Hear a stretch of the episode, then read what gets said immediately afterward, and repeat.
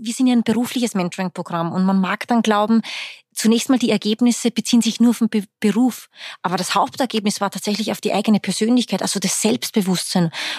Die Frage ist natürlich, warum?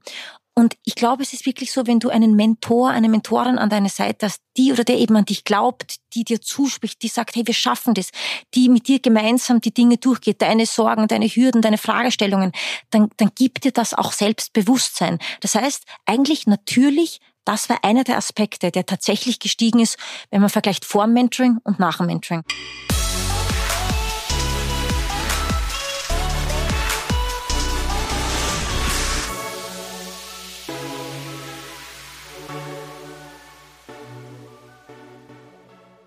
Hallo und vielen Dank fürs Einschalten. Ich bin Christoph Bosek und du bist bei Digitale Vorreiterin, dein Podcast zur Digitalisierung von Vodafone Business. Wie werde ich zu einer besseren Version von mir selbst? Die Frage kann mir Karin Heinzel beantworten. Ich habe sie heute im Gespräch. Sie ist CEO und Founder von MentorMe. MentorMe macht Matchmaking zwischen tausenden MentorInnen und Mentees, die sich weiterentwickeln möchten. Ich möchte von Karin wissen, wie sie auf die Idee gekommen ist, was man als Mentee erwarten kann, wo man den Fortschritt messen kann und was besonders interessante und spannende Geschichten der Selbstentwicklung sind. Hört rein, viel Spaß beim Zuhören. Für euch als treue HörerInnen habe ich heute noch eine spannende Info und zwar startet morgen der Educational Month von Vodafone Business. Ein Monat lang dreht sich alles um das spannende Thema Cybersecurity. Cyberangriffe auf Unternehmen werden nämlich immer mehr und die Schäden sind meist enorm. In den insgesamt acht circa einstündigen Live-Online-Sessions bekommt ihr wichtige Denkanstöße und echtes Praxiswissen von Experten. Entdeckt die neuesten Maßnahmen und Trends, um eure digitalen Identitäten zu schützen. Darüber hinaus Infos rund um das Thema Cyberversicherung, Deepfakes und sogar Lifehacking mit Methoden der Hacker und wie ihr euch gegen Ransomware-Attacken schützen könnt. Das Ganze ist kostenlos. Am besten meldet ihr euch heute noch an. Den Link zur Anmeldung findet ihr in den Shownotes. Und dort gibt es auch ein Timetable mit allen Details. Herzlich willkommen bei mir in Hamburg, Karin Heinzel, Founder und CEO von MentorMe. Hallo Christoph. Ich bin ein großer Fan von Unternehmensnamen, die schon erklären, was man macht. Also äh, MentorMe würde ich jetzt verstehen, ihr führt oder seid im Bereich Mentoring und Coaching zuständig. Ist das, ist das korrekt? Genau so ist es. Ähm, du bist, glaube ich, ursprünglich, wir sitzen jetzt in Hamburg, du bist aber nicht aus Hamburg, du bist heute angereist. Von wo kommst du heute?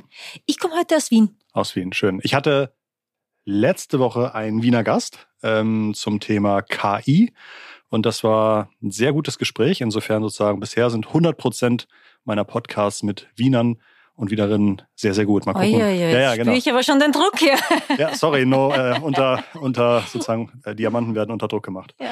Ähm, MentorMe, magst du uns kurz erklären, seit wann gibt's euch und was war deine Idee, MentorMe zu gründen? Mhm. Gerne. Ich habe MentorMe 2015 gegründet, weil ich selbst aus einer Familie und aus einem Background komme, wo meine Eltern bildungsfern waren, wo ich eigentlich nie diese Guidance, die viele junge Menschen bekommen, wenn sie in den ersten Jahren im Job sich selbst finden, äh, erhalten habe. Das heißt, in meinen ersten Jahren hatte ich ganz viele Fragezeichen und ganz viele Hürden on the job. Und ich bin so meinen Weg gegangen, habe aber immer gefühlt, irgendwie war das so ein Kampf, weil ich diese Sparring-Partner, einen Coach, einen Mentor, you name it, nie hatte. Ich habe dann 2013 meinen Job verloren. Ich habe für die Politik gearbeitet, bin über Umwege nach Indien gegangen. Und als ich zurückgekommen bin, dachte ich mir, ich mache etwas, was wirklich bei den Menschen ankommt. Was, wie, wie lange warst du in Indien? Was hast du da gemacht? Ich war ein paar Monate in Indien. Ich habe für eine NGO gearbeitet. Ich habe die Social äh, Workers unterrichtet in Teambuilding, Fundraising, solche Dinge. Okay, und wo, in welchem Teil Indien warst du? In Maharashtra. am Land, das ist in äh, äh, südwestliches mhm. Indien und ich war wirklich am Land, ich war da ein Stück weit ein Exot, ich war da auch wirklich die einzige quasi Nicht-Inderin, mhm. aber für mich war das tatsächlich so ein ganz entscheidender Moment, weil ich erfahren habe, dass ich so viel mehr kann, als ich mir selbst immer zugetraut habe und andere auch. Und genau mit diesem quasi mit dieser Erkenntnis bin ich dann zurückgegangen nach Berlin. Ich habe damals schon in Berlin gelebt und habe gesagt, komm, jetzt machst du selbst etwas, du gründest etwas, was anderen Frauen hilft und was du selbst auch nie hattest. Also ich habe tatsächlich gegründet ein Unternehmen, weil ich selbst den Bedarf erlebt habe. Mhm. Und da, daraus ist dann Mentor Me entstanden. Euer erstes Produkt oder dein erstes Produkt damals, wie kann ich mir das vorstellen? Das Produkt war zunächst mal einfach ein Gedanke und ein Wunsch, Mentoring auch anderen Frauen zu ermöglichen. Das heißt, das Produkt war so, ich habe in all meinem Umkreis gefragt, wer kann sich als Mentor, als Mentorin ehrenamtlich engagieren. Ich möchte ein Mentoring-Programm auf die Straße bringen, wusste aber ziemlich von Anfang an, wir oder ich wollte auch Events und Trainings mit reinfließen lassen. Denn eines, da sage ich auch immer, ähm, wo Mentoring aufhört, beginnt die Community. Und die Weiterentwicklung von Menschen hat, glaube ich, mit Mentoring einen unglaublichen Get-Go und einen Booster, aber es hört da nicht auf. Und so gesehen war eigentlich diese Produkte oder Services, mit denen MentorMe am Anfang begonnen hat, genau die, die es heute noch sind. Also das Mentoring, das ist unser USP, und deshalb auch der Name. Und dann die vielen, vielen Events und die Trainings, die wir unseren Mentees in unserer Community, also Mentees, MentorInnen und Partnerunternehmen anbieten. Gibt es einen Unterschied zwischen Mentoring und Coaching? Ja, und zwar einen wesentlichen und interessanterweise gut, dass du fragst, viele wissen ihn tatsächlich nicht mhm. oder die Ebenen verschwimmen ein Stück weit. Mentoring ist etwas, was jeder geben kann, der berufliches Wissen hat, der Erfahrungen gesammelt hat, Expertisen, Kontakte an jemanden, der genau das sucht, weil er selbst oder sie selbst dort noch nicht ist. Das heißt, wir alle können Mentoren sein, wenn wir bereit sind, unser Wissen weiterzugeben an, an jemanden, der da noch nicht ist. Und Coaching ist da anders. Also für alle Coaches und die, die es wirklich äh, äh, gelernt haben, Coaching ist ein Handwerk, das man lernt. Coaching ist eine Profession. Coaching bedarf eines Toolsets, äh, bedarf Techniken. Und das so gesehen kann auch nicht wirklich jeder. Ähm, natürlich gibt's im Mentoring auch Elemente aus dem Coaching, zum Beispiel ganz aktive Fragestellungen, also wie man wirklich aus einem Mentee die Lösungen des Problems quasi rauskitzelt. Solche Techniken kann man aus dem Coaching nehmen, aber de facto, ein Coaching ist eine Profession, Mentoring und ein Mentor kann jeder sein. Der Mentor, die Mentorin ist also die erfahrungsteilende Person und der oder die Mentee ist die Erfahrung, erfahrungsempfangende Person. Das ist okay. Genau so ist. Ähm, das ist interessant, dass du das, dass du das gerade sagst und dass du nochmal unterstrichen hast, dass das mit Erfahrung und Erfahrungsteil zu tun hat. Ich war mal in so einem Unternehmerverein und da ging es auch darum, Erfahrungen zu teilen und da wurde immer sehr stark darauf geachtet, dass wir eben nicht sagen, wenn ich du wäre, würde ich das so machen, dass man halt irgendwie nicht ins Ratschläge geben kommt, sondern dass man sagt, entweder die Situation, die hast, die du hast, kenne ich nicht, kann ich, ich kann dir gar nichts sagen. Mhm. Oder dass man sagt, ich hatte die Situation, ich habe Folgendes gemacht und das war mein Ergebnis, sodass sich dann ähm, das Gegenüber selber aussuchen kann, was es davon mitnimmt. Das hört sich so ein bisschen so an, als ob im Mentoring es eher darum geht, nicht zu sagen, mach das so und so, sondern lieber zu sagen, ich habe so und so erlebt. Ähm, Richtig. Ah, okay. Richtig. Ja, dieses klassische, mein Weg wird mhm. auf dich aufoktroyiert und ja. du musst meinen ja, genau. Weg gehen, ist ja komplett falsch. Ja. Und ich glaube, da ist auch letztendlich die Kunst im Mentoring, also wirklich zuhören zu können und das rauszufiltern, wo das Gegenüber, die Mentee oder der Mentee wirklich einen Bedarf hat und basierend auf dem auch wirklich die guten Ratschläge zu geben und nicht mhm. sagen, das ist der Weg und du musst ihn gehen. Ratschläge sind auch Schläge. Ja, manchmal. Mhm. Ich glaube auch manchmal an Fördern und Fordern. Mhm. Äh, alles zu seiner Zeit. Manchmal müssen Menschen gefördert werden. Manchmal brauchen sie einfach nur jemanden, der an sie glaubt, der ein Stück weit wie so ein Motivator wirkt. Der sagt, hey, wenn niemand an dich glaubt, ich glaube an dich und wir gehen den Weg gemeinsam. Das, so kann ein Mentor sein. Aber ich glaube, ein guter Mentor und in manchen Situationen muss auch jemand sein, der sagt, ich glaube, du gehst hier einen falschen Weg. Und da sind wir vielleicht sogar ein Stück jetzt beim Schlagen. Du gehst einen falschen Weg. Ich, basierend auf meiner Erfahrung, kann dir sagen, dass du da vielleicht gewisse mh, hm, Fehltritte machen wirst, die dir vielleicht ein anderer Weg ersparen lässt. Und so gesehen hast du da wirklich beide Seiten. Du hast deine ersten MentorInnen damals aus deinem Netzwerk rekrutiert und auch gesagt, glücklicherweise haben die dich unterstützt und nicht gesagt, klar, du kannst mich zum Stundensatz jetzt buchen, sondern vielleicht auch so ein bisschen äh, äh, mitgeholfen am Anfang. Wie hast du dann deine ersten Mentees gefunden? Über eine Internetseite oder du eine Anzeige geschaltet in einem Wiener Abendblatt? Ich habe einen guten Ratschlag hm. bekommen hm. und er ist bis heute wirklich sogar der beste, den ich je bekommen habe. Ich glaube, viele Menschen kennen es und nicht alle tun es. Und zwar mach einfach. Vor allem Frauen, wir überdenken sehr viel, wir äh, schmieden Konzepte, Businesspläne, und wir zweifeln, wir kritisieren, aber bis wir es machen, vergehen Ewigkeiten. Also das war der beste Ratschlag, den habe ich tatsächlich ähm, befolgt, weil ich bin zwar auf der einen Seite sehr mutig, war aber auch naiv. Was ich gemacht habe, ich bin einfach auf eine Social-Media-Plattform gegangen, habe gepostet, ich habe Erfahrungen in der Politik, äh, habe als International Officer bei einer Partei gearbeitet. Gibt es hier draußen jemanden, der einen Mentor für den politischen Bereich sucht. Und da hat sich eine junge Frau gemeldet und die war dann tatsächlich Menti Number One. Und so hat sich das langsam, Christoph, eigentlich vervielfältigt, weil die eine Menti hat es eine Freundin erzählt, eine Kollegin, die sind auch zu uns gekommen und so wurde es eigentlich immer mhm. mehr. Was ich schon auch ein Stück weit wusste damals schon dadurch, dass ich aus der Politik und aus dem politischen Campaigning komme, ist, tu Gutes und rede darüber. Mhm. Das heißt, wir haben von Anfang an ganz viel kommuniziert.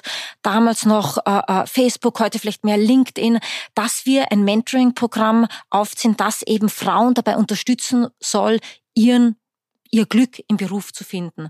Und dann ist es eigentlich immer mehr geworden. Das heißt, bei den Mentis, die kamen tatsächlich durch sehr viel Word of Mouth mhm. und sehr viele gute Empfehlungen. Weißt du, was ganz interessant ist? Am Anfang wurde mir eher gesagt, du wirst keine Menschen finden, die sich ehrenamtlich als Mentoren und Mentorinnen mhm. engagieren. Das habe ich so oft gehört mit dem Argument, Leute wollen sowas sowieso nur machen, wenn sie Geld verdienen, Leute sind zu beschäftigt. Und das Schöne ist, das hat sich komplett als unwahr herausgestellt. Mhm. Wir haben bis heute eigentlich überhaupt kein Marketing gemacht, um Mentoren und Mentorinnen zu gewinnen. Es war wirklich mit der Zeit auch ein Stück weit ein, ein Zeitgeist, dass sich Menschen denken, weißt du was, ja, ich möchte mein, mein Wissen teilen mit der nächsten Generation oder mit denen, die selbst keinen Zugang zu Mentoren haben. Also da, das war eigentlich die größere Herausforderung. Inzwischen habt ihr eine Plattform gebaut und die Plattform macht das Matchmaking zwischen Mentees und MentorInnen. Wie viel MentorInnen habt ihr da inzwischen auf der Plattform? Äh, über 3000. Über 3000. Also wir könnten das Matching gar nicht mehr manuell machen. Ich habe es ja die ersten zwei Jahre manuell gemacht mit einer Kollegin und dann habe ich gesagt, ich mache das nie wieder in meinem Leben. Und deshalb bin ich jetzt natürlich froh, ähm, dass wir die digitale Matching-Lösung haben, eine eigene Matching-Software, die wir gebaut haben, denn die befähigt uns alle wirklich auch tausende Menschen zusammenzubringen. Können auch Männer zu euch kommen oder sagt ihr, nee, wir sind schon, wir möchten, wir möchten schon gerne ein, ein, eine Plattform für Frauen sein? Gute Frage. Einmal leicht beantwortet. Auf Mentorenseite auf jeden Fall Männer. Das war mir persönlich von Anfang an wichtig. Ich glaube, wenn wir Frauen befähigen wollen, auch wirklich ihre definierte Karriere zu machen oder wirklich irgendwann mal von mir in Vorstandsebenen äh, zu landen, dann müssen wir auch männliche Mentoren haben. Wir müssen die Männer mitnehmen. Also da Männer und Frauen war mir von Anfang an klar. Auf der Menti-Seite, Christoph, haben wir nur Mentees. Ich selbst, du hast das vorher erwähnt, seit 2015, ich mache es jetzt seit acht Jahren. Ich selbst würde würd MentorMe tatsächlich auch gerne öffnen, allen Geschlechtern gegenüber, mhm. Und so haben wir letztes Jahr eine Umfrage gemacht mit unseren Mentees. Und das war schon interessant. Denn die meisten sagen nach wie vor, wir wollen eigentlich diesen Safe Space, mhm. der für uns Mentor.me ermöglicht, ein Stück weit beibehalten. Mhm. Und wir hören natürlich auf unsere Community und deshalb sind wir zumindest jetzt noch auf Menti-Seite nur für Frauen. Sind die Mentorenprogramme one-on-one -on -one, oder sind das offene Gruppen, wo vielleicht ein Mentor oder eine Mentorin 20 Mentees zum gleichen Thema äh, ähm, informiert oder mhm. updated. Die Mentoring-Beziehungen sind one-on-one. Mhm. Aber würde dann so ein Öffnen, wo würde man das denn merken? Denn es hat ja dann wahrscheinlich keinen Einfluss auf meine Beziehung mit meinem Mentor, oder? Mhm. Äh, gute Frage. Tatsächlich bei den Mentoring, bei den Mentoring-Beziehungen, Mentoring-Sessions mhm. weniger. Aber dadurch, dass wir abseits des One-on-One-Mentorings bieten wir diese 220 Events und sechs Trainings an. Und da war eigentlich die Kritik da. Also wir machen ein Event, Thema, egal, Personal Branding auf LinkedIn oder äh, wie, wie ähm, Sexismus im Job oder äh, wie schaffe ich eine nachhaltige ähm, äh, Firmenkultur bei mir im Betrieb. Da war die Befürchtung, dass dann eher männliche Stimmen dann wieder gehört werden, dass sich da Frauen automatisch dann ein Stück weit in, in die Ecke drängen lassen. Mhm. Okay, verstehe. Du hattest eben vor zwei, drei Minuten gesagt, Christoph, ich habe einfach gemacht und ich, ähm, deine Worte, hoffentlich fasse ich die richtig zusammen, Frauen überdenken manchmal zu viel. Das sind ja vielleicht aber auch Aussagen, die nicht jede Frau gern hört. Also ist das für dich auch so eine Art Tool zu sagen, ähm, ich bringe die Leute, ich versuche nicht ihre Gedanken zu echoen, sondern ich versuche auch ähm, Themen reinzubringen, die vielleicht die Leute nicht hören wollen, aber gerne hören sollten. Mm, weißt du was, ich hatte mal einen guten Professor in der Vergangenheit, als ich studiert habe, der hat gesagt, es war damals in Amerika, er hat gesagt, avoid generalizations. Mhm. Also vermeide Verallgemeinerungen. Deswegen rede ich auch eher in Tendenzen. Mhm. Das mal gesagt. Auf der anderen Seite gibt es Studien, die genau das belegen. Und jetzt mal hier so eine persönliche Geschichte. Ich war früher noch bei unseren eigenen Trainings dabei, habe den Mentees ein bisschen über die Schulter geguckt, unseren Trainern, und in dem Moment habe ich wirklich einer Mentee über die Schulter geguckt. Und bei einer Frage des Trainings hat sie geschrieben als Wunsch, ich möchte mich nicht mehr so oft auf so dumm fühlen vor anderen. Und mich hat das wirklich schockiert. Das heißt im Umgeschluss, und das war nicht das einzige Mal, dass ich sowas mitbekommen habe, das heißt im Umgeschluss, ja, viele Frauen haben wirklich so, eine, so einen hohen Standard, so eine hohe Kritik an sich selbst, dass sie sich dadurch klein machen. Mhm. Natürlich gibt es starke Frauen und mhm. die gehen ihren Weg. Aber es gibt schon sehr viele, die mit sich selbst zweifeln und sich hadern und dann eben nicht gezielt und erfolgreich den Weg gehen, den sie vielleicht gehen könnten, wenn sie an sich selbst glauben, wenn sie Menschen um sich haben, einen Mentor, eine Community, die an sich glaubt und letztendlich natürlich auch ein Supportsystem innerhalb von Unternehmen. Was würdest du Leuten sagen, die sagen, aber Karin, change the system, not the people. Also, dass du sagst, kann doch jemand gerne auch eine kleine Meinung von sich haben, aber es darf nicht sein, dass das System äh, der Person so wenig Chancen gibt. Mm, ich, ich verstehe es, mhm. aber es ist nicht mein Ansatz. Es mhm. gibt ein anderes Sprichwort, es geht, äh, ähm, rettest du einen Menschen, rettest du die ganze Welt. Und das war immer mein Ansatz. Weißt du, mich jetzt immer bewegt, wenn ein Mensch zu mir gekommen ist, eine Mente und ich gesagt, weißt du was, ich habe so viel erreicht. Ich habe die Gehaltserhöhung, die ich wollte, erreicht. Eine andere Mente sagt, hey, weißt du was, ich habe mich getraut zu gründen, weil ich einen Mentor hatte, der ein erfolgreicher Geschäftsführer ist oder ein Gründer war. Das ist das, was mich persönlich drivet ich weiß meine Fähigkeiten, ich weiß, was ich kann und was ich nicht kann. Ich werde das System nicht verändern können, aber ich kann Menschen one by one verändern. Ich würde gerne gleich fragen, was besonders erfolgreiche Ergebnisse oder Feedbacks waren nach euren Sessions. Aber natürlich würde ich auch gerne fragen, was ist manchmal Feedback, welches ihr bekommen habt in der Vergangenheit, wo ihr gesagt oh, da müssen wir aber nachsteuern oder oh, da haben wir einen blinden Fleck vielleicht in der Leistung oder so. Also erstmal die äh, Fails ist das falsche Wort, aber gerne die, die Learnings, die ihr gemacht habt und danach gerne einmal die ähm, Erfolgscases, die euch so motivieren? Gerne. Ja, ich glaube, ein Learning, das uns jetzt auch die letzten Wochen wieder beschäftigt hat, beziehungsweise eine Herausforderung. Ich habe es vorher erwähnt, wir haben diese Matching-Software gebaut. Mhm. Eine Matching-Software zu bauen ist natürlich keine Sache, die du über Nacht machst. Das dauert Monate kostet unglaublich viel Energie, auch Geld. Und die haben wir gebaut, weil wir das Matching in unsere eigene Hände nehmen wollten, weil wir unseren Mentees äh, ermöglichen wollten, dass sie nicht nur einen Mentor vorgeschlagen bekommen, sondern drei, sich die Profile aussehen und dann entscheiden, ich möchte die oder ich möchte den oder ich möchte diesen Mentor. Ähm, naja, und überall in der Digitalisierung gibt's eben auch Probleme und das manchmal on a daily basis. Und so hatten wir die letzten paar Wochen einen, im IT sagt man einen Bug, also einen klassischen IT-Bug, und ich sagte, der hat uns beschäftigt. Und mein Team hat es übernommen, hat, hat es reported an unseren IT-Provider. Die haben das ein Stück weit verschlafen.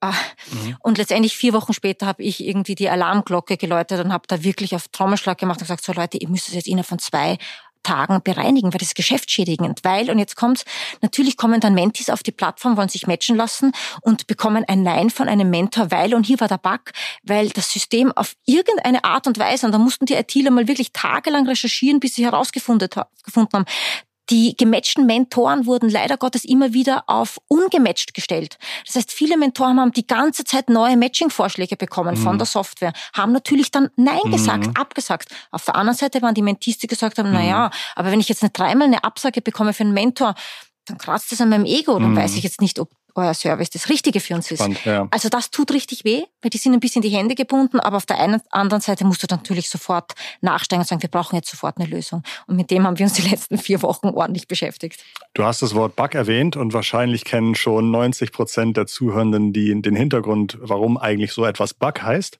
Äh, früher gab es Computer, die waren ähm, haben mit Schaltern funktioniert. Also tatsächlich dann irgendwie so Relais und die haben dann klick, klick, klick, klick, klick gemacht. Und irgendwann gab es mal einen Computer und der hat halt immer nur Blödsinn ausgespuckt. Und die haben halt gesagt, Mensch, warum? Das ist doch alles richtig. Gestern hat es noch funktioniert. Haben reingeguckt und dann hat an einer Stelle ein Insekt im Computer geklebt und das Relais konnte nicht schließen. Und das war sozusagen, oh, wir haben einen Bug gefunden. Und das war, Ach, das war und daher kommt tatsächlich, also der erste Bug war tatsächlich ein Insekt, das im Computer geklebt hat. das deswegen, ist aber ja, eine tolle Anekdote. Ich bin mir sicher, den wissen nämlich viele nicht. Danke. Das, das ist mein Wunsch und allein, dass du mir das so zurückspielst, sozusagen, war jetzt, äh, war jetzt die äh, zwei Minuten Geschichte wert. Ähm, ihr habt die Plattform gebaut. Euer Fokus sind Themen wie Ein- und Aufstieg im Beruf. Positionierung oder Neuorientierung. Was waren vielleicht tolle Erfahrungen, die ihr gemacht habt, dass Leute zu euch gekommen sind und gesagt haben, Mensch, ich war bei euch im Programm, ich fühle mich jetzt total gut positioniert, wo ich vorher hm. nicht war? Eine Story, ich probiere es prägnant zu erzählen, aber meistens gelingt es mir nicht. Deswegen bitte verzeih mir, Christoph und deine Hörer, wenn es mir nicht gelingt. Ähm, eine Mentee, die wollte sich als Psychologin selbstständig machen. Sie hat über ihre Mentoren, über unser Mentomie-Netzwerk dann eine andere Mentorin damals bei einem großen äh, E-Commerce, deutschen Berliner E-Commerce-Unternehmen äh, äh, gefunden. Hat dann dort angefangen zu arbeiten, ist über Unwege dort wieder rausgegangen, hat per Einladung einer späteren Mentorin jetzt eine Rolle als Vice President Diversity and Inclusion eines großen deutschen IT-Unternehmens und sie als ehemalige Mentee, die mittlerweile ja schon auch schon längst Mentorin ist, arbeitet jetzt im Tandem, also ein Jobsharing, mit einer anderen Mentorin von unserem Netzwerk zusammen in dieser Position. Also das ist nicht nur ein best Example, wie Mentoring laufen kann, sondern wie auch, und das sind wir ja, MentorMe, wir sind eine Community, wie so ein Community Spirit funktionieren kann. Also von einer Mentee übers Mentoring, dann doch keine Selbstständigkeit bis hin zur Vice President eines großen deutschen IT-Unternehmens. Da war jetzt ein Begriff dabei, Tandemjob. Was ja. ist ein Tandemjob? Äh, zwei Personen teilen sich einen Job. Stelle vor, Christopher, da müssten wir nur halb so viel arbeiten. Und das machen die ganz erfolgreich. Ist das, äh, gibt es das schon viel? Das ist jetzt nichts, was ich schon oft gehört habe, glaube ich. Nein, es ist am Kommen. Aha. Ich glaube, viele Unternehmen hatten doch noch damit, weil es einfach administrativ, glaube ich, ein ordentlicher Aufwand ist. Ja. Aber es kommt immer mehr. Es kommt immer mehr. Und ah, die zwei machen das, wie gesagt, auch in so einer C-Level-Position sehr erfolgreich. Ihr seid aber nicht nur zum Endkunden oder zur Endkundin erreichbar, sondern ihr helft auch größeren Unternehmen, Mentoring-Programme aufzubauen. Was macht ihr da?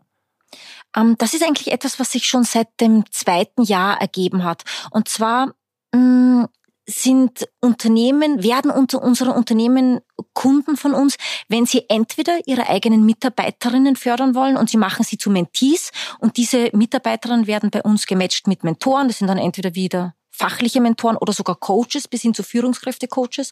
Oder die Unternehmen sagen, wir möchten einfach als Unternehmen gegenüber Frauen attraktiver werden. Wir müssen unser Employer Branding ein bisschen aufpimpen. Wir wollen mit euch gemeinsam Events veranstalten, wo wir Experten liefern zu gewissen Themen über die eure Mentis dann auf uns als Arbeitgeber aufmerksam werden. Oder auch ganz viele so Recruiting-Events machen wir und Recruiting-Geschichten. Also was wir Unternehmen anbieten, ist vieles von äh, äh, Diversity and Inclusion und Personalentwicklung, wenn sie die eigenen Mentis fördern, aber auch Corporate Volunteering, wenn deren Mitarbeiter Mentoren werden, bis hin zu ähm, äh, äh, Employer Branding, Recruiting oder äh, Corporate Social Responsibility. Da zum Beispiel eine nette Geschichte. Die Inc. zum Beispiel ist einer unserer Partner und die hat dieses Jahr 100 Menti-Mitgliedschaften ausgeschrieben an strukturell benachteiligte Frauen. Sprich an... Nicht innerhalb der Firma? Nicht, mhm. gut, genau, nicht mhm. innerhalb der Firma, mhm. sondern da draußen. Also wirklich Employer Branding und Corporate Social Responsibility in einem. Und da, und eben vor allem für Mütter, für Frauen mit Fluchtgeschichte, für Frauen mit Behinderungen, Women of Color. Und es haben sich wirklich 500 Frauen angemeldet auf diese 100 Plätze. Und ich glaube, das ist eigentlich so ein Beispiel an Partnerschaft, wie wir es haben mit den ja, 30 Partnerunternehmen, die wir mittlerweile haben. Du hast das Thema Corporate Social Responsibility angesprochen. Es gibt, glaube ich, auch noch einen Bereich MentorMe Kenya. Mhm. Was ist das? MentorMe Kenya ist ein Projekt, äh, für das uns die GIZ, die Gesellschaft für internationale Zusammenarbeit, quasi ähm, geheiert hat, wenn man so nennen will. Das ist ein interkulturelles und transnationales Mentoring-Programm, wo äh, die Mentees nur äh, Männer und Frauen, diesmal nämlich auch Männer, Männer und Frauen in Kenia sind und die MentorInnen sind Männer und Frauen in Kenia und in Deutschland. Also eigentlich auch ein sehr, sehr schönes Projekt, das auch beweist, dass Mentoring auch über Kulturen, über Regionen, über Länder bis hin zu Kontinente, über Geschlechter und Alter hinweg wunderbar funktionieren kann. Und über dieses Mentoring-Programm Mentor Me Kenya haben wir über 1000 Mentoring-Teams, sprich über 2000 Menschen gematcht. Gibt es Fälle, bei denen jemand zu euch kommt und sagt, ich glaube, ich brauche Mentoring zum Thema Neupositionierung, aber ihr merkt, nee, eigentlich brauchst du eine Therapie. Du hast äh, ähm, vielleicht Themen, die wir hier gar nicht klären können. Wir selbst nicht, aber unsere. Mentoren schon. Also da machen wir schon auch eine Aufklärung gegenüber unseren Mentoren. Ich halte auch sehr viele Aufträge, äh, Vorträge zum Thema die Rolle der Mentoren, die Rolle der Mentees. Und da ist es natürlich wichtig, auch unseren MentorInnen an die Hand zu geben, ähm, beratet, seid Mentoren dort, wo ihr euch wohlfühlt, was euer Fachgebiet entspricht. Aber wenn ihr das Gefühl habt, es geht in die Richtung äh, psychologisches Thema, mhm. Problem, mhm. ähm, dann gebt lieber frühzeitig ab und sagt, ich glaube, hier ist meine Grenze erreicht, das ist nicht mein Spezialgebiet. Und dann können diese Mentees oder Mentoren auch zu uns kommen und mit einem Mediator sprechen oder mit meinem Team. Und dann werden sie natürlich vertraulich auch, ähm, mhm. wird ihnen weitergeholfen. Ja, sagen so. Du hattest eben gesagt, dass ihr in Kenia auch Männer als Mentees zulässt. Habt ihr gemerkt, dass die Erwartungen von Männern und Frauen auseinandergehen von einem Mentoring-Programm? Oh, das ist eine gute Frage. Die hatten wir nie. Ich glaube, Nein. Mhm. Auch hier wieder, um jetzt nicht in Klischees zu wühlen, ich glaube, es ist eine Typfrage. Mhm. Es gibt sowohl bei Männern als auch Frauen äh, Typen, die sagen, ich möchte ein sehr strukturiertes Mentoring, ich weiß ganz genau, was ich will, ich will Antworten auf meine Fragen. Es gibt aber auch andere Menschen, die sagen, weißt du was, ich will mich zusammensetzen, wir trinken Kaffee und ich will ein bisschen offen über, über Gott und die Welt reden. Und natürlich, meine berufliche Entwicklung spielt da auch eine Rolle. Also das ist komplett unterschiedlich und es gibt für alle Geschlechter sowohl die einen Typen als auch die anderen. Was sind für dich besonders wichtige Effekte, die man nach einem Mentoring bei sich erkennen kann oder die darauf hinweisen, dass der Input irgendwie fruchtbar war? Hm.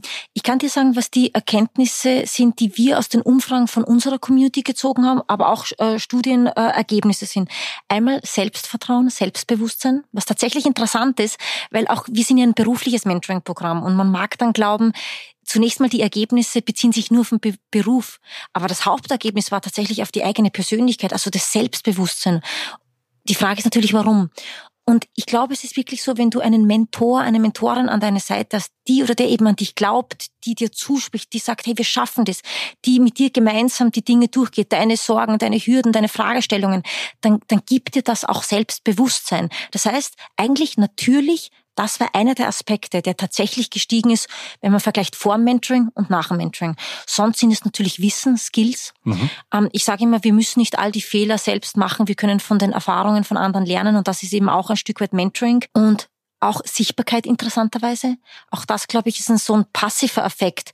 Ähm, wenn jemand an dich glaubt und dich hinbringt, dass du dich entweder erfolgreicher, besser positionierst oder in Zukunft ein Team leitest oder eine Gehaltserhöhung äh, bekommst oder sagst, ich gründe jetzt oder ich werde selbstständig, dann traust du dich auch äh, sichtbarer zu werden, vor allem auf Social Media, LinkedIn und Co. und traust dich eher, dich selbst und deine Expertise und Skills zu präsentieren.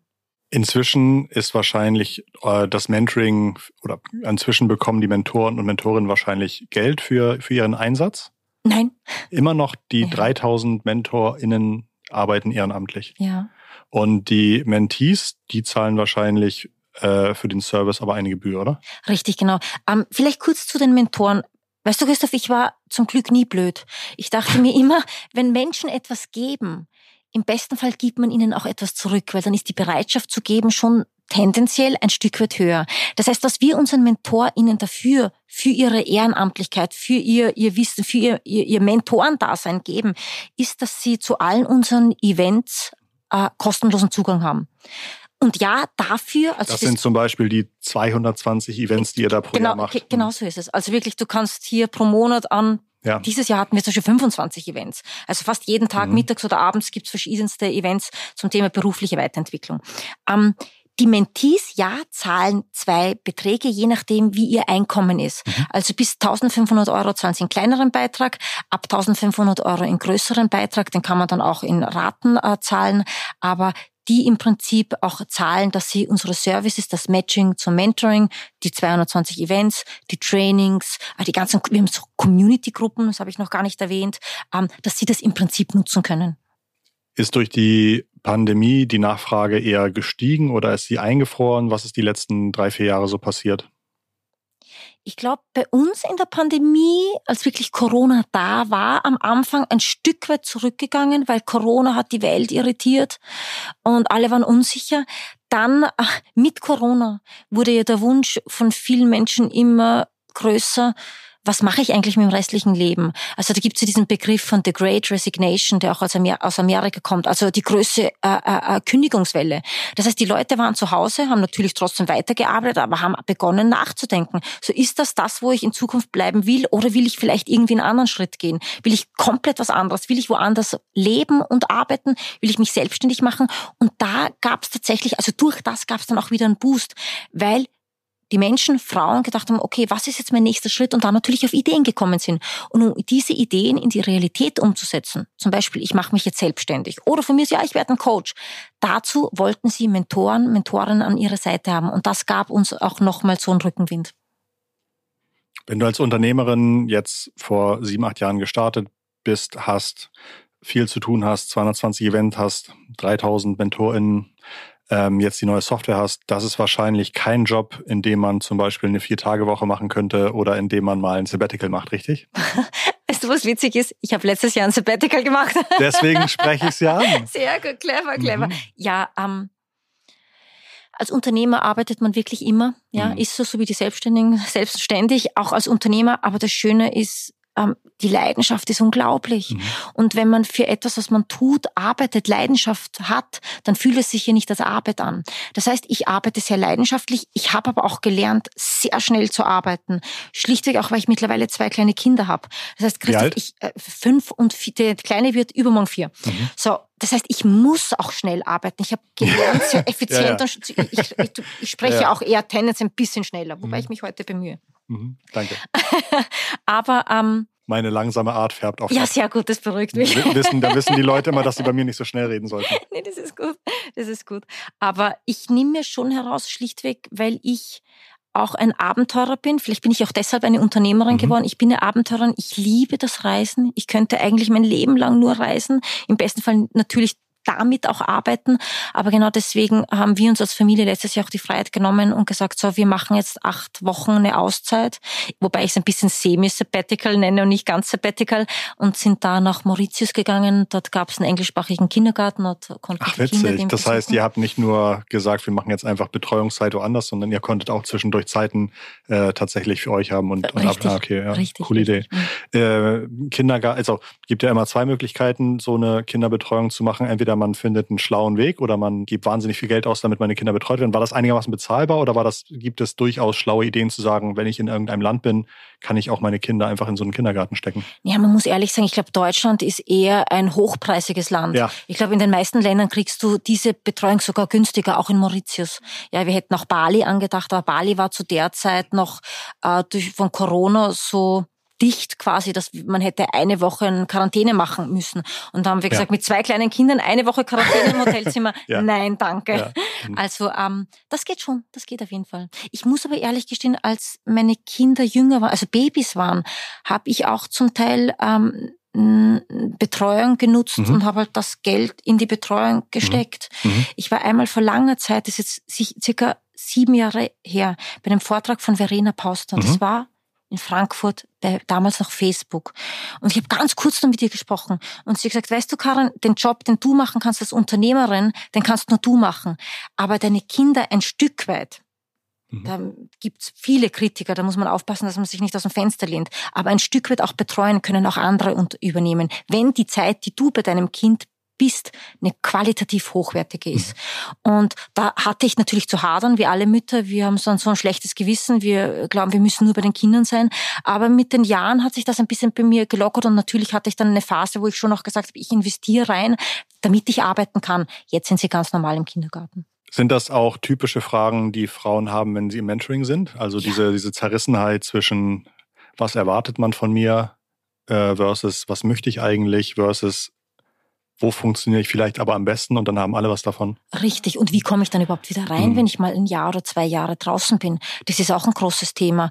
Ähm, ich glaube, das ist tatsächlich eine der größten Hürden, den Frauen tendenziell hier wieder ähm, im Beruf haben, ist, wenn sie mal ein Jahr ausfallen, zwei Jahre ausfallen, weil sie sich um die Kinder, wenn sie noch Babys sind, Kleinkinder sind, kümmern, dass sie dann mitunter überholt werden. Und das wieder aufzuholen, wenn sie dann zurückkehren in den Job, mag für manche in manchen Tätigkeiten und Branchen ein enormer Kraftakt sein. Und deshalb sind es tatsächlich auch Fragestellungen, mit denen Frauen zu uns kommen. Ich habe den Eindruck, dass es wahrscheinlich keine Mama da draußen gibt, die sagt, ist mir noch nie begegnet, dass ich als Wiedereinsteigerin nach der Kinderbetreuung äh, irgendwelche Nachteile hat oder sowas. Gibt es so ein, zwei Tipps, die du für Unternehmen hast, dass du sagst, Mensch, so könntet ihr die, ähm, die Rückkehr von Müttern verbessern oder diese Signale könnt ihr Müttern senden oder auch, auch Frauen einfach senden, ja. um ihnen zu zeigen, dass Beruf und äh, Gerne. Ich, Eine kleine Story, trotzdem Gerne. hier noch dazu gesagt, Mentoring auf jeden Fall. Mhm. Auch Unternehmen können da sagen, ja, wir geben ihnen vertrauensvolle Personen zur Seite, im besten Fall dann auch Mütter und Väter, die das schon durchlebt haben und da gute Tipps geben können. Eine Story. Ich hatte vor einigen Jahren die damalige CEO in Germany von Heineken zu Gast bei einem unserer Veranstaltungen. Und sie ist Brasilianerin und hat auch erzählt von ihrer Tätigkeit im Job und von den Hürden, also den Downs und den Ups im Berufsalltag. Und sie hat auch erzählt, dass ihr dieser Job angeboten wurde, dass sie quasi die, den Managing Director äh, Posten übernimmt von Heineken. Aber sie hat ein kleines Kind zu Hause, ihr erstes Kind. Und was sie gesehen hat, als sie das Kind mitgenommen hat in die Arbeit, ähm, also schon ein gewisses Alter hatte, nach einigen Wochen hat sie das Kind mitgenommen zum Stillen, hat sie gesehen, es gibt nicht wirklich einen Raum, wo mhm. Mütter stillen können. Da gab es eine kleine Kammer, die war ganz schrecklich. Und sie ist dann auch wirklich nach dem sofort zu ihrem Lead gegangen oder zur HR-Abteilung und hat gesagt, weißt, wisst ihr was, das ist eines der ersten Sachen, die wir ändern wollen. Weil wenn es Frauen gibt, die auch ihre Kinder mal mitnehmen wollen, müssen, weil sie keine Betreuung haben, dann muss es hier einen Raum geben, wo sie eigentlich auch sich wohlfühlen, wenn sie die Kids stillen. Das ist, Christoph, wirklich nur eine Kleinigkeit, aber wirklich ein Beispiel aus der Praxis, was in Unternehmen fehlt. Aber das ist nur der Anfang. Aber ja. ich erinnere mich auch, gerade im ersten Jahr gibt es auch so viele Momente, in denen das Kind auch wieder drei, vier Stunden pennt. Und man sagt, hätte ich jetzt einfach hier neben meinem Büro, in meinem Richtig. Büro einen Raum, wo, wo mein Kind irgendwie pennen kann, könnte ich hier locker irgendwie ein Meeting machen oder ein bisschen Übergabe machen oder, oder, ja. oder so Themen weiterbringen. Ja, okay, ja. spannend. Vielleicht ein Beispiel noch auch Meetings mhm. spät am Nachmittag. Mhm. Ganz ehrlich, muss nicht sein. Ja. Muss, es muss nicht sein. Ah, das heißt, ja, okay, also gar nicht Infrastruktur umbauen, sondern einfach, dass man einfach sagt, äh, Themen, bei denen irgendwie alle Anwesenheit sein müssen, machen richtig. wir in den Kernzeiten zwischen 8 und 14 richtig, Uhr oder so. Richtig, ja. genau. Weil Nachmittag ist halt oft ja. so, egal ob du jetzt Kinder im Kindergarten hast oder in der Schule, es bedarf ein Stück weit einer Betreuung. Ich glaube, es gibt kein Unternehmen weltweit, dem es schlechter ging, nachdem es weniger Meetings gemacht hat. ja, genau. Äh, wahrscheinlich. Du hast ganz oft heute gesagt, ähm, Studien sagen oder generell oder in the, on, on the average, also du, glaube ich, du verbringst auch viel Zeit, dich wissenschaftlich zu informieren.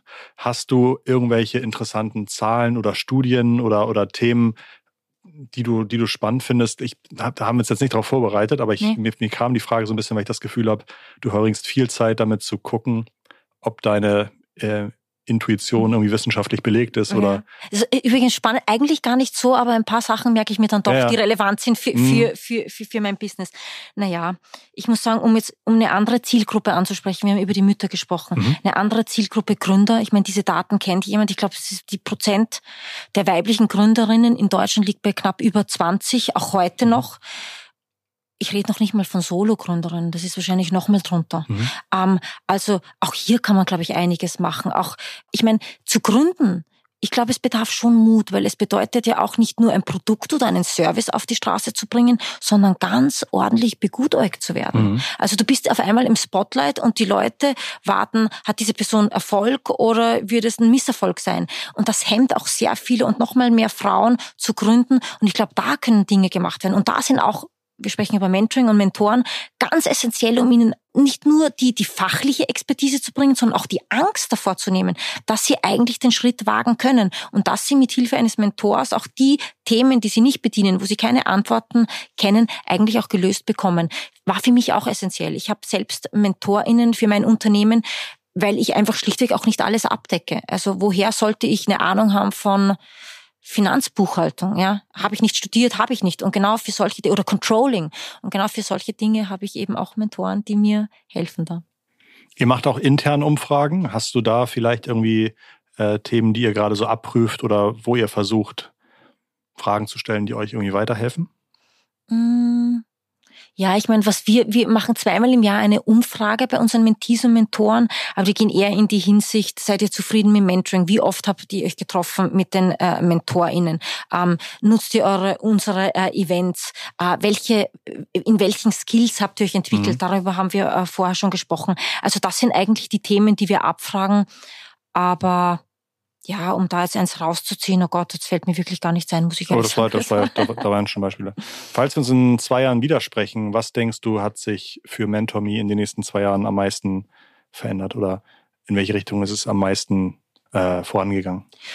Willst du 6000 MentorInnen haben oder willst du lieber 50.000 Mentees haben? Oder weißt du was? Hm? Ich glaube, da bin ich eine atypische Unternehmerin weil wir Unternehmer sollten immer so Ziele haben, so fünf Jahre Oder so Ziele, tun, zehn- ob, ja. oder so tun als ob, Ja. genau, ja genau, oder einfach nur so sagen, Ja. genau, möglichst groß. Hm. Das war ich nie. Hm. Ähm, nicht, weil ich nicht mutig bin, sondern weil ich zum einen durch mein Leben gehe mit dem Unternehmen und Chancen sehe und sehen will und aufgreifen will. Das heißt, so wie zum Beispiel Mentor Me Kenya. Mentor Me Kenya kam aus Nichts, dass wir so ein Projekt äh, äh, auf die Beine stellen dürfen. Und wir haben es und sehr erfolgreich. Das hätte ich vor zwei Jahren noch nicht gewusst. Was ich sagen kann, natürlich wie wir alle als Unternehmer, wir wollen, ich will wachsen. Ich kann mir sehr gut vorstellen, dass wir über die äh, deutschsprachigen Grenzen hinaus wachsen. Wir sind jetzt schon in Gesprächen mit einem sehr großen Unternehmen aus einem nordischen, nordisch-europäischen Land. Das kann ich mir sehr gut vorstellen. Aber mehr als das, das Wachstum in Zahlen ist mir wichtig, dass wir gut wachsen, dass wir qualitativ wachsen, dass wir die Menschen, die zu uns kommen, egal jetzt ob Mentees, MentorInnen oder Unternehmen, dass die sagen, ich bin wirklich zufrieden, ich komme hier weiter, ich treffe interessante Menschen, ähm, ich habe Spaß. Das ist eigentlich noch mehr mein Ziel, als dass ich jetzt sage, ich möchte irgendwie in zwei Jahren das größte Mentoring-Programm von ganz Europa werden. Wenn wir jetzt noch mal ein paar Jahre zurückgehen, du bist Teenagerin, vielleicht ein kleines Kind, ähm, hast mir vorhin erzählt, dass deine Eltern vielleicht nicht diejenigen waren, die dir einen großen Zugriff oder eine Verfügbarkeit von, von Bildungschancen ähm, ähm, ermöglichen konnten oder ermöglicht haben. Kannst du dich noch erinnern an eine Person oder eine, ein Ereignis, als du klein warst, was dich nachträglich beeindruckt hat, zu sagen, ach, es gibt ja noch Alternativen zu dem, wie, wie das Leben so läuft. Oder ach, das ist ja interessant. Andere machen einfach oder andere probieren einfach aus. Gibt es da so, einen- so einen Moment? Erinnerst du dich an was? Hm. Oder war das eher intrinsisch, dass du gesagt hast, ich bin interessiert, ist mir egal, was passiert, ich will ausprobieren? Äh, gut, die Ergänzung war gut. Mhm. Ich muss tatsächlich sagen, wobei ich es nie erahnt habe und heute noch gar nicht so in Verbindung bringe. Mein Vater war selbstständig. Mhm. Mein Vater kommt, wenn man so sagen will, eigentlich auch aus dem Nichts. Mhm. Mein Vater ist dieses Jahr 94 geworden, also wirklich ein älterer Herr Mhm. schon. Er ist typische zweite Kriegsgeneration. Er ist im Zweiten Krieg, äh, Zweiten Weltkrieg nicht nur äh, äh, groß geworden, sondern hat auch da seinen Vater verloren. Und er ist eigentlich, ich habe es vorher erzählt, bildungsferner Background. Der hat noch nicht mal die Grundschule fertig gemacht, weil eben da die, der Krieg kam und er war ein Jahr zu jung, als dass Mhm. er zur Wehrmacht eingezogen worden wäre. Ähm, er hat, er, er er hat, äh, äh, heißt es in Deutsch, Metzger? Fleischhauer? Mhm. Genau, gelernt. Metzger heißt es, aber Fleischhauer gefällt mir Ja, auch sehr okay, gut. ah, okay, alles klar. Also das, war, das hat er Mhm. gelernt. Er hat aber auch uns oder mir immer gesagt, als ich jung war, ähm, weißt du, Karin, ich wollte nicht immer mit dreckigen Händen arbeiten. Ich wollte was anderes Mhm. machen. Ich wollte, ich wollte ein schönes Leben. Und so hat er angefangen, mit sehr, sehr jungen Jahren und kurz nach Kriegsende auch das Haus, das seine Eltern hatten, auch unterzuvermieten und hat sich so eigentlich von diesem, von dieser Lehre, die er Mhm. gelernt hat, von diesem Beruf weiterentwickelt und wurde quasi dann ein Stück weit so ein, self-made man und er hat mit Immobilien dann, er hat ein Immobilien, Immobilien aufgebaut und so hatte er gegen Ende und hat heute viele Wohnungen, die nach wie vor noch im Besitz von meiner Familie sind. Aber so gesehen hat er, glaube ich, mir gezeigt, Mhm. Man, man man wird nicht in eine Kaste reingeboren und muss das Richtig. irgendwie durchziehen, sondern man Genau. hat die Möglichkeit, Richtig, richtig. Spurwechsel zu Richtig. Hier, da natürlich, weil Mhm. Kriegsgeneration, weil aus dem Nichts kommend, wurde mir immer vermittelt, schon ehrgeizig sein und fleißig sein und Mhm. gut und viel arbeiten. Und das habe ich schon auch in mir. Dieses Generationsgefühl des harten Arbeitens, das vielleicht Mhm. heutige Generationen nicht mehr so haben, habe ich mit Sicherheit. Mhm. Aber wie gesagt, dadurch, dass ich etwas mache, was ich liebe, stört es mich nicht. Mhm. Dankeschön. Das war toller Input. Äh, hast die Österreicher Ehre als Podcast-Gast erfolgreich verteidigt. Ganz, ganz herzlichen Dank. Mir hat's mir hat's sehr gefallen und waren tolle Ansätze drin. Und ich hatte auch den Eindruck, du hast die Erfahrung, auch gut teilen zu können. Also dich zu öffnen und nicht einfach nur zu sagen, das ist unser Produkt, äh, da geht's hin. Das fand ich sehr schön. Vielen, vielen Dank. Ich danke. Es wäre sonst langweilig, glaube ich. Das stimmt, aber das weiß man ja vorher nie. Und gerade, gerade, ne, also wir kennen uns ja, man lernt sich ja dann direkt nur kurz vor dem, vor dem Podcast kennen und dann finde ich es immer eine schöne Erfahrung, wenn jemand auf allen Ebenen sozusagen Input hat. Vielen Dank. Mhm. Toll. Ähm, an euch zu Hause, vergesst nicht, dass wir jede Woche so tolle Gäste haben. Wir sind montags mit neuen Folgen online. Ihr könnt uns abonnieren, ihr dürft uns weiterempfehlen und ihr müsst uns ab und zu bitte auch mal ein positives Feedback geben, auf den Plattformen hinterlassen. Algorithmen bestimmen die Welt und auch eine Fünf-Sterne-Bewertung auf dem Podcast-Anbieter deiner Wahl hilft uns weiter, ähm, dass wir uns auch in Zukunft mit vielen tollen Gästen treffen können und schöne Folgen für euch aufnehmen können. Insofern lieben Dank für die zwei Minuten Arbeit für euch. Lieben Dank für Karin, dass sie extra für mich nach Hamburg kommt und extra nur jetzt direkt wieder nach Hause fliegt oder hast du noch andere Termine hier? Ich gehe heute noch zu einer Office-Party. Ja, ja. War mir klar, war mir klar. Du hattest eine ganz lustige Anreise, ne? Du hast gerade ja. erzählt, du hast am Flughafen gedacht, Ach, toller Ort von Meeting. Ja. Und dann hast du eine Videokonferenz gehabt und alle zwei Minuten gab es eine Durchsage, ne? Ja, es das, war eine Katastrophe. Ja, das, das tut mir sehr leid. Wahrscheinlich wäre es auf dem Rollfeld leiser gewesen. Ich glaube auch. äh, dir viel Erfolg für deine Termine. Euch zu Hause habt eine wunderschöne Woche. Bis spätestens nächste Woche Montag. Ganz liebe digitale Grüße von Karin und von Christoph. Ciao, macht's gut.